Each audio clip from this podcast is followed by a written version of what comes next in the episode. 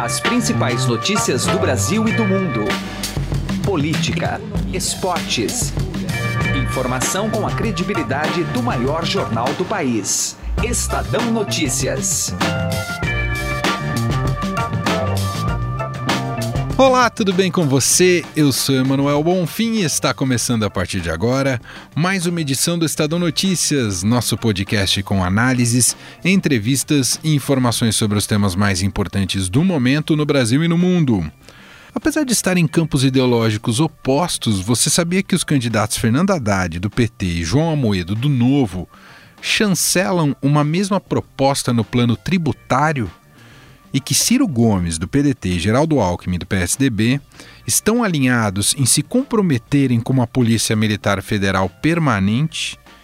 Este tipo de comparação, extraída a partir dos planos de governo dos presidenciáveis, é um dos destaques da nova plataforma do Estadão, o Guia do Voto, que acaba inclusive de entrar no ar. Além de comparativos em temas específicos, é possível conhecer as diretrizes dos candidatos em áreas essenciais, como na economia e na saúde. Para entender o funcionamento do Guia do Voto, o episódio de hoje aqui do programa conversa com o repórter Túlio Cruzi, responsável por alimentar a ferramenta. Conectado a este lançamento, provocamos aqui no programa, e você vai ouvir a opinião dele, o cientista político Vitor Oliveira, da consultoria Pulso Público, sobre a seguinte questão, que inclusive a gente coloca aqui no título do podcast. Qual é o peso dos planos de governo na definição do voto do eleitor brasileiro? Essencial, é baixo, é grande? Daqui a pouquinho a gente ouve então a opinião do Vitor. O programa de hoje ainda dá sequência à série de entrevistas com os coordenadores econômicos dos candidatos à presidência da República. Hoje vamos ouvir Mauro Benevides, da campanha de Ciro Gomes. Esse é o Estadão Notícias. Seja bem-vindo e boa audição. Eleições 2018. Gente vai bater um papo agora em nosso programa com o repórter Túlio Cruz. Ele está cuidando e fazendo as pesquisas para um novo especial aqui do Estadão, que está na área de infográficos, que se chama Guia do Voto. Isso daqui é de suma importância há menos, há quase duas semanas aí da, da, do início do primeiro turno das eleições todos nós podemos balizar nosso voto por diversos critérios, seja mesmo da empatia com o candidato, seja empatia com a raiz ideológica daquele candidato, de seu partido, mas essencialmente para as propostas que aquele candidato oferece para o futuro do país. E o Guia do Voto nasce muito imbuído de, de poder ofertar isso para os eleitores e para quem, claro, navega no Estadão. E o Túlio vai contar um pouco mais para a gente da plataforma. Tudo bem, Túlio? Seja bem-vindo. Tudo bem, Manuel. Obrigado pelo convite. É, o, Guia do Voto realmente ele é uma plataforma pensada para que, que o eleitor ele consiga comparar propostas para áreas bem específicas, comparar o que, que, qual é a proposta e como que o candidato à presidência explica como é que ele vai fazer, como é que ele vai solucionar, solucionar um problema. E a gente, na verdade, mergulhou nos planos de governo de, de dos principais é, candidatos, naqueles que estão mais bem colocados nas pesquisas. Tem muitas semelhanças entre eles, a gente também faz tem uma área em que o, o, o, leitor ele pode inclusive comparar quem tem propostas iguais, parecidas, com a mesma ideia. A gente também explica é, qual, qual que são as diferenças básicas que, que aquele candidato está tá propondo, né? Uhum quais são as ideias mais parecidas com, e se ele diz ou não como é que ele vai conseguir dinheiro para aquela proposta, como é que ele vai financiar. A gente tá. Esse é um, um, produto que vai ficar no ar pelas próximas semanas e a gente vai abastecendo ele ao, ao longo. Continuamente. Uhum. Continuamente ao longo do tempo. Né? Sensacional. Me explica uma coisa, Túlio. Os candidatos estão o tempo todo dando entrevistas, fazendo declarações sobre suas propostas de futuro e tem aquilo que eles ofi oficialmente protocolam, seja nas próprias redes, site, até aquilo que foi protocolado no TSE. Uh, vocês tem uma preocupação em fazer um compilado dessas várias ideias para poder arregimentar ali ou só quais são as fontes que vocês se resguardam para chegar nessa qual a proposta do candidato? Exatamente. O, o, guia do voto ele pretende ser um guia mais completo possível. A, a, a base de pesquisa é a, os planos de governo e as diretrizes protocoladas no, no onde geralmente tem mais informação sobre cada área, mas a gente também combina isso com as, com as declarações que os candidatos deram, com as entrevistas com coordenadores é, econômicos, né, que nessa campanha estão tendo bastante destaque, porque nessas entrevistas, declarações, nas agendas que eles dão, é, que eles fazem na rua, geralmente eles acabam dando mais detalhes sobre o que está no plano. Isso vem acontecendo é, nessa, nessa, campanha. O, um, um, exemplo aconteceu é, essa semana que foi com a proposta tributária que o Paulo Guedes Exatamente. chegou a declarar, é, chegou até a te perguntar, eu falei, Paulo Guedes de, mexeu com todo mundo aí falando do, da possibilidade da criação do que o Estadão chamou do novo monstro aí, da CPM. Isso já entra sim. na rota de vocês de imediato para colocar ali, é, para entender se estava no plano, não? Exatamente. Depois que, que o trabalho de, de reportagem do, do jornal, dos veículos aqui do, da Eldorado, do, do Estadão, do broadcast político, assentam o que de fato está tá na proposta, confirmam, checam as informações, a gente reúne todo esse material que foi produzido e compara com o que está no, no plano. A gente está falando aqui sobre o Guia do Voto, que o Estadão lançou nesta semana, né, ofertando aí um conteúdo em torno da, em cima das propostas dos candidatos, de plano de governo, caso eles sejam eleitos. Já tem alguns temas centrais aqui que são uh, colocados e você pode comparar entre os candidatos. Por exemplo, logo de cara, quando você entra aqui no Guia do Voto, tem a seguinte pergunta, que tem sido um debate bastante uh, essencial ao longo aqui da campanha eleitoral: como o país deve combater o crime organizado? E aí você tem a possibilidade de navegar ali uh, de maneira mais resumida por cada candidato. Álvaro Dias, Ciro Gomes está aqui em ordem alfabética, né, Túlio? Uh, e você pode se aprofundar. Você tanto pode ver o resumo da proposta, quanto se aprofundar sobre aquela proposta. É Exatamente. Isso, né? Quando o internauta clicar no, no perfil do candidato, ele vai ver, além desse resumo de como o candidato responde essa pergunta fundamental, é, ele também encontra uma lista de propostas, que são propostas que estão no plano de governo do candidato e também é, propostas que, que ele se comprometeu durante a campanha e tem também uma, uma análise do contexto, né? uma explicação, uma tradução do que, que aquilo significa, como é que ele justifica, se ele, se ele apresenta alguma forma de, de como ele vai financiar essa, essa proposta. Por exemplo, se eu entro aqui, só para a gente dar um exemplo para o nosso ouvinte, um dos itens centrais aqui do Guia do Voto, que já está no ar, é como financiar o Sistema Único de Saúde. Por exemplo, vou lá, quero ver a proposta ah, sei lá, do Geraldo Alckmin, candidato do PSDB. Aqui tem um expandir.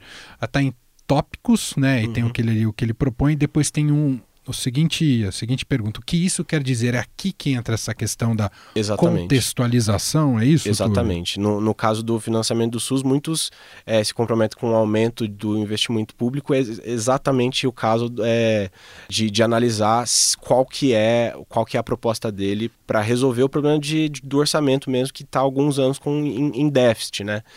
Não, e é, e é legal fazer esse meio de campo para quem ah, entrar no guia do voto, para não parecer que é apenas um espaço, digamos, de publicidade dos planos de governo. Tem que ir tem que ter o trabalho jornalístico. É isso, né, Túlio? Se aprofundar, Porque, né? É. Se aprofundar. Eu estava lendo aqui, do, de, nesse caso do SUS do Geraldo Alckmin, na pergunta o que isso quer dizer, está escrito aqui: o plano de governo de Geraldo Alckmin não detalha como aumentará o investimento na saúde. Uhum. Então aqui já deixa claro que tem, não é só uma opinião, mas uma checagem aqui para que não fique só na questão genérica dos planos vazios, dizendo que ah, vou aumentar investimento nisso, naquilo, mas não diz como como, em que condições, em quanto tempo. Muitas vezes falta isso, né, Túlio? Exatamente, exatamente. Perfeito. Tá aqui mais uma prestação de serviços aqui do Estadão para te ajudar nesse período eleitoral. Evidentemente que a escolha de cada um é, é, é individual e privada, isso tem que ser respeitado, mas você pode balizar isso por inúmeros critérios, entre eles né, essa parte do, do plano de governo efetivamente, detalhada e mostrando como é que cada um dos candidatos e suas campanhas pensam o país para o futuro. Não só pensam, como eles pretendem também executar. Um Túlio Cruz está à frente dele, vai ter pouco trabalho daqui para frente, né, Túlio? Pouco. Muito obrigado aqui pela conversa, parabéns aí pela, pela plataforma, viu, Túlio? Obrigado, Manuel, estou à disposição.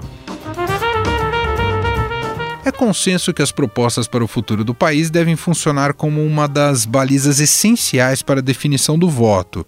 Mas o eleitor brasileiro realmente dá toda essa importância a este aspecto? Fizemos essa pergunta ao cientista político Vitor Oliveira, da consultoria Pulso Público. Vamos ouvir o que ele diz. Bom, a questão é qual o peso que tem na escolha do eleitor o plano de governo dos candidatos, né? Eu diria que baixo, Uh, não que isso signifique que os eleitores não pensam uh, nas propostas dos candidatos, mas que o plano de governo, da forma como ele é exigido pela justiça eleitoral e da forma como a gente convencionou em pensar, né, que é um documento extenso com diversas propostas para todas as áreas de políticas públicas, saúde, educação, esporte, tralá, tralá, que isso não faz muito sentido, porque simplesmente as pessoas não têm tempo ou não têm condição é, de uh, avaliar todas essas informações de todos os candidatos, né? E mesmo assim, to nem todos os candidatos entregam, né? O que a gente tem na eleição, na verdade, são os partidos e os programas de TV, a internet, toda a comunicação, toda a estrutura de campanha, né, os discursos dos próprios candidatos. Uh, tudo isso servindo como atalhos informacionais. Né?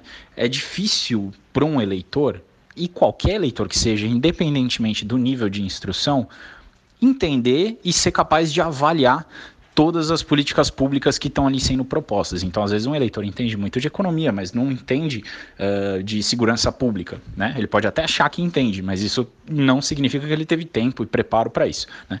Então, o que, que acontece? Nas disputas eleitorais, a gente tem essas heurísticas, que são esses atalhos informacionais que os partidos dão a partir de uma plataforma, de um discurso. Então, você sabe que não necessariamente você concorda com um determinado candidato ou que você concorda exatamente em função desses atalhos, dessas dicas que os partidos dão e muitas vezes isso significa exatamente a ideologia. Este foi o cientista político Vitor Oliveira, da consultoria Pulso Público, refletindo um pouco mais sobre a relação do eleitor com as propostas dos candidatos. A gente segue neste tema eleitoral e justamente priorizando as diretrizes de governo dos presidenciáveis. Temos ouvido aqui em nosso programa os coordenadores econômicos das campanhas sobre três questões essenciais: como fazer o Brasil voltar a crescer, plano de privatizações e proposta de reforma da Previdência convidado de hoje é Mauro Benevides, que pertence à equipe de Ciro Gomes. E quem conduz a entrevista é o repórter Fernando Scheller, aqui do Estadão. Vamos ouvir. A primeira pergunta é a mais simples possível: como fazer o país voltar a crescer? Reformas estruturais que possam recompor a capacidade de investimento do governo federal, isso seja aumento de receita e corte de despesas, e nós temos o mais especificado programa de governo que está posto para os brasileiros analisarem. Todos os presidentes falam que são a favor do ajuste fiscal, mas nenhum, salvo o presidente Ciro, ele é capaz de pontuar que ao mesmo tempo em que ele aumenta o imposto de renda sobre lucros e dividendos, ele vai diminuir o piscofins. Da mesma maneira que ele aumenta o herança de doações para grandes heranças, ele vai diminuir o imposto sobre consumo. É essa característica de clareza que uh, essa recomposição fiscal, capacidade de investimento, isso reverte expectativa do setor privado, ou seja, o investimento privado, seja ele nacional ou internacional, ele volta para atingir o objetivo maior, que é retomar o emprego da economia brasileira. E, bom, todo mundo, todos, todos os candidatos, em maior ou menor grau, disser a favor da reforma da Previdência. Queria que o senhor explicasse um pouquinho qual a reforma de Previdência que o senhor defende. Mais uma vez, todos falam que são a favor da reforma da Previdência, mas ninguém diz o que vão fazer. Eu vou dizer agora o que é que vou fazer. Uhum. Nós vamos, é, um sistema multipilar, separa a assistência social de previdência, porque hoje, pela Constituição, pelo artigo 95 da Constituição, se eu não me engano, é, é, tudo, é tudo junto, e aí fica um sistema sistema, o de repartição com o teto com valor menor, reparametrizado, e o sistema de capitalização entra para contribuir para gerar quem ganha mais do que esse valor no futuro, diferentemente do Chile, cujo valor de capitalização ficou só a contribuição própria, por isso rendeu aposentadorias pequenas. Aqui no Brasil, nós estamos propondo, no regime de capitalização, tanto a contribuição do trabalhador ou do servidor público e a contribuição patronal, o que poderá ensejar uma aposentadoria maior do que aquela que o sistema de repartição prevê. E o efeito macroeconômico, que é você vai gerar no Brasil um funding para financiamento de, de longo prazo, para investimento em infraestrutura, que o Brasil não tem. O sistema bancário não capta, não gosta de captar CDB em seis meses e emprestar financiamento a Belo Monte em dez anos. Ele não gosta, não gosta de fazer isso. Então, a, a, o sistema de capitalização de contas individuais vai gerar poupança adicional no Brasil para que ele cresça com mais velocidade. O senhor falou aqui que é, privatização não é tabu para o senhor. Eu queria saber se o senhor podia falar um pouco sobre quais privatizações o senhor estaria disposto a fazer e de que forma seriam feitas essas privatizações. Veja, é, como eu falei, não há nenhuma posição idiosincrática em relação a isso. Privatização, para mim, não é resolver despesa corrente como estão propondo por aí. Privatização é você eliminar a dependência é, do governo federal, são 144 empresas no governo, e ao mesmo tempo você, o setor privado traz o funding dele próprio para poder fazer os seus investimentos é, necessários. Isso vai ser feito um, um pente fino, é, dessas, dessas empresas. Tem empresas, por exemplo, que nem atividade mais tem, mas continua é, funcionando. Portanto, aí no caso não seria privatizar, seria fechar é, fechar essas empresas. Então, isso está no nosso radar e quando o estudo for terminado, obviamente, agora está fora disso, Petrobras, os bancos, Banco Brasil e Caixa e Eletrobras. Eleições 2018 Estadão Notícias. Quarto encontro do ciclo de palestras Repensando a Cidade São Paulo em Transformação. Na quinta-feira, dia 27, você vai ficar por dentro das oportunidades de negócios e investimentos da nova economia. Saiba o que vai acontecer daqui para frente com as empresas conectadas nessa nova era digital e os impactos da tecnologia nos hábitos de consumo. Venha para o espaço do investidor da Vitacom na quinta-feira, dia 27, para assistir às palestras palestras de Leandro Espósito, Country Manager do Waze no Brasil, e do Eduardo Musa, CEO e fundador da Yellow. Não perca tempo e entre agora mesmo no site da Vitacom para garantir a sua presença. As vagas são limitadas, acabam muito rapidamente. Acesse agora vitacom.com.br e venha até a Faria Lima 4540 no espaço do investidor da Vitacom para acompanhar o quarto encontro do ciclo de palestras Repensando a Cidade, São Paulo em Transformação.